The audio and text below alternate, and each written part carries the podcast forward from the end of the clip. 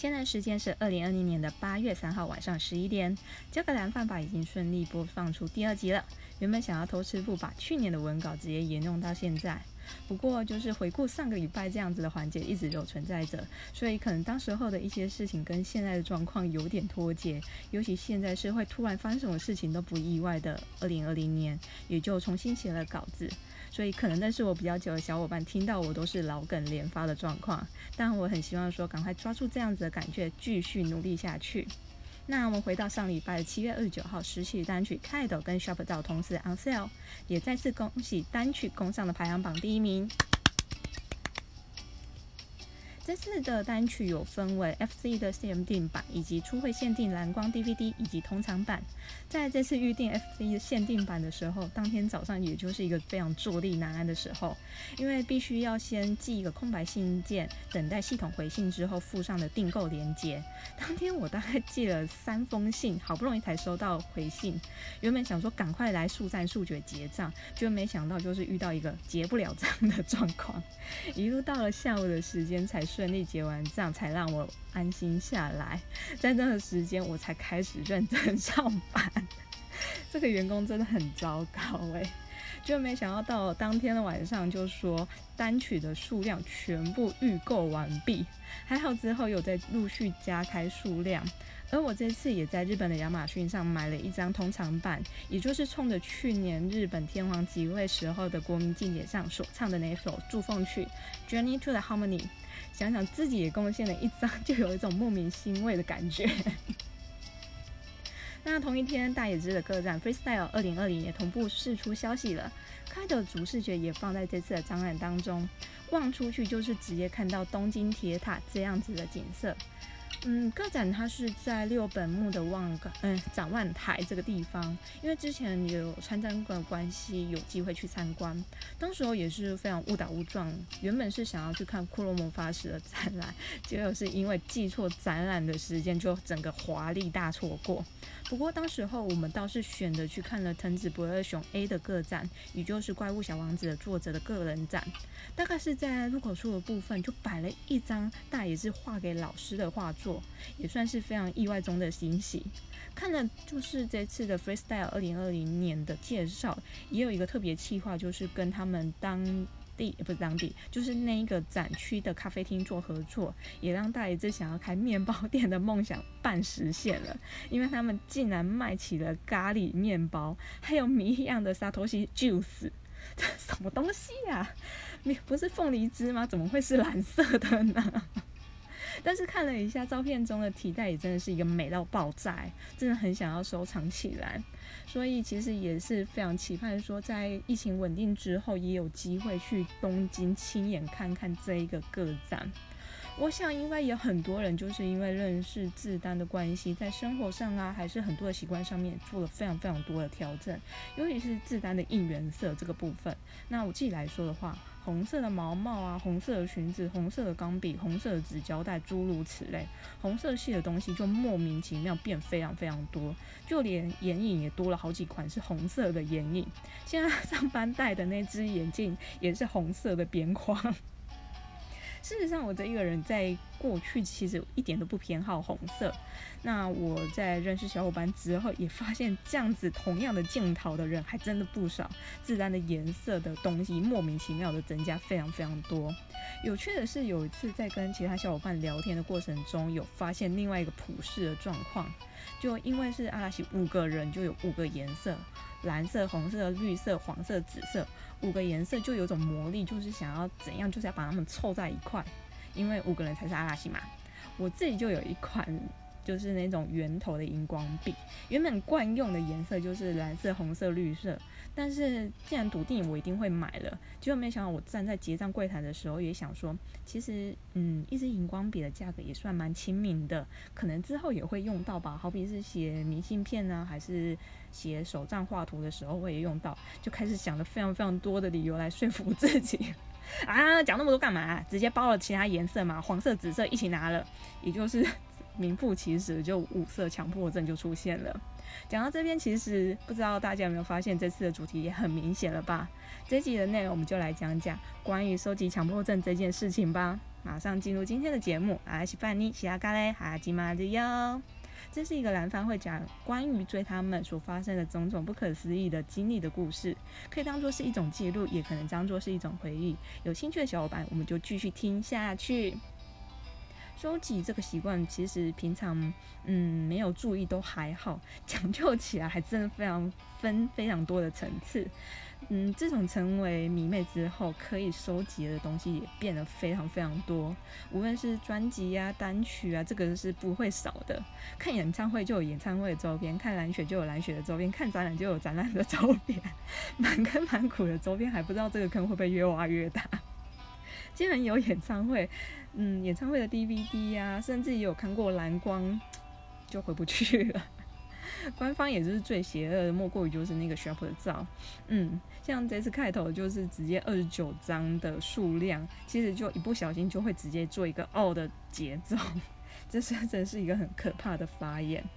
嗯，想想还有另外一个最可怕的事情，应该就是到了年底或是到夏天，他们常常会出的那种杂志，什么新年特大号或者夏日特大号这种可怕的杂志抄。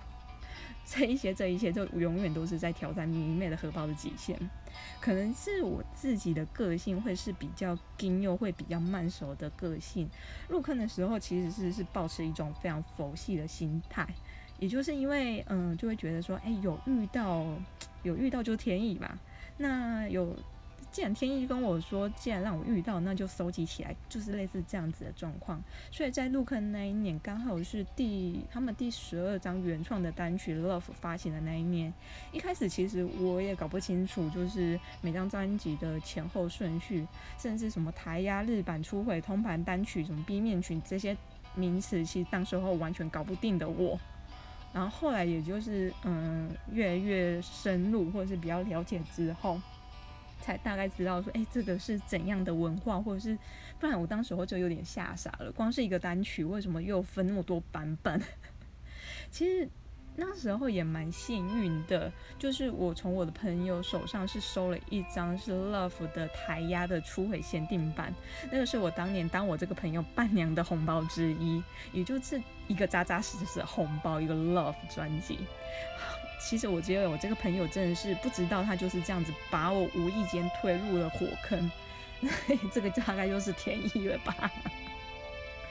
之后我就开始我的填坑之旅，因为回归唱歌这件事情还是算是主业之一，专辑作品应该是最被看重的。可能我没有太在乎说是新品还是二手，只要是片况良好就可以满足了我。所以在二手书店遇到了我第一张的二手专辑，那张就是二零一一年发行的《Beautiful World》台压初回限定版。那个是一个非常特别年份发行的专辑，那一年就是呃大地震啦日本地方满目疮痍。当时候祥君就有提出说，在大地震过后是希望说听过这样子专辑的人对于未来是有所期待，是一个 Beautiful World 这样子的命名方式，所以呃因此也被采用了。嗯，想想当时候这个名字真的是一个好名字呢，咦呢？可能一直是抱着一种就是佛系收集的心态，前后花了大概三年多一点点的时间，才陆陆续续把专辑慢慢收集齐全。慢手的个性也就在在这个时候展现出了强迫症。我甚至列了清单，记录什么时候完成怎样的任务。中间我还一度陷入就是要收台压还是日版这样子的困难当中。不过我我就是先求有，再求更多。没有想到飞了日本，逛了二手店之后，也慢慢也把我之前没有买齐的这一些空白的专辑之后，就陆陆续续补齐了。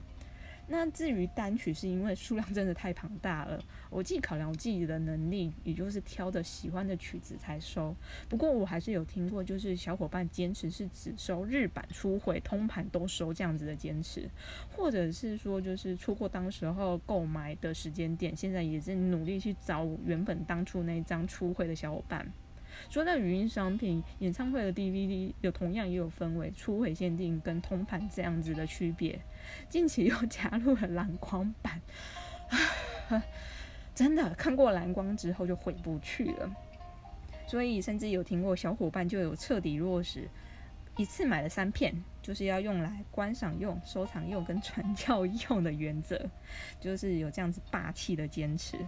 其实一开始我也不太明白收集杂志的用意。前一两年就是有看过，就是强者就是会把每年的杂志潮就是做各种的整理。其实也好奇查了一下杂志的价格，大概是落在哪一个位阶？就类似像 TV 杂，大概就是一百多出头；贵一点的像电影杂或者是浓浓墨这种美妆杂志，大概也需要两百多起跳。但是我们都没有想过嘛，就是万一就是遇到谁又要演戏的，谁要做宣传的部分，排山倒海来的茶刺草，不就是好几千元吗？所以我有问过我这样的朋友，也经过我朋友的开示，当时我朋友就说，杂志不就是买来买照片收藏用的吗？真正是一个非常醍醐灌顶的开示。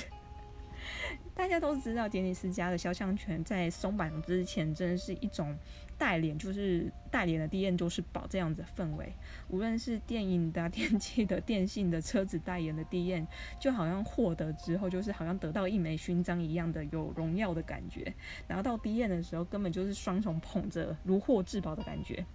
嗯，甚至它也可以成为是一个交换礼物的一种。我还当时候记得说入坑的时候问过说，诶，为什么网页上那些杂志的封面都是灰灰的？这样子的傻问题。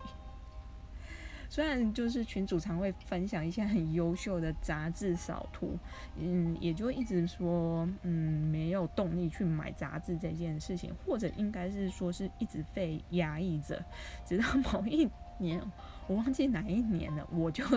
彻底守不住了，就一路到现在没有停止过。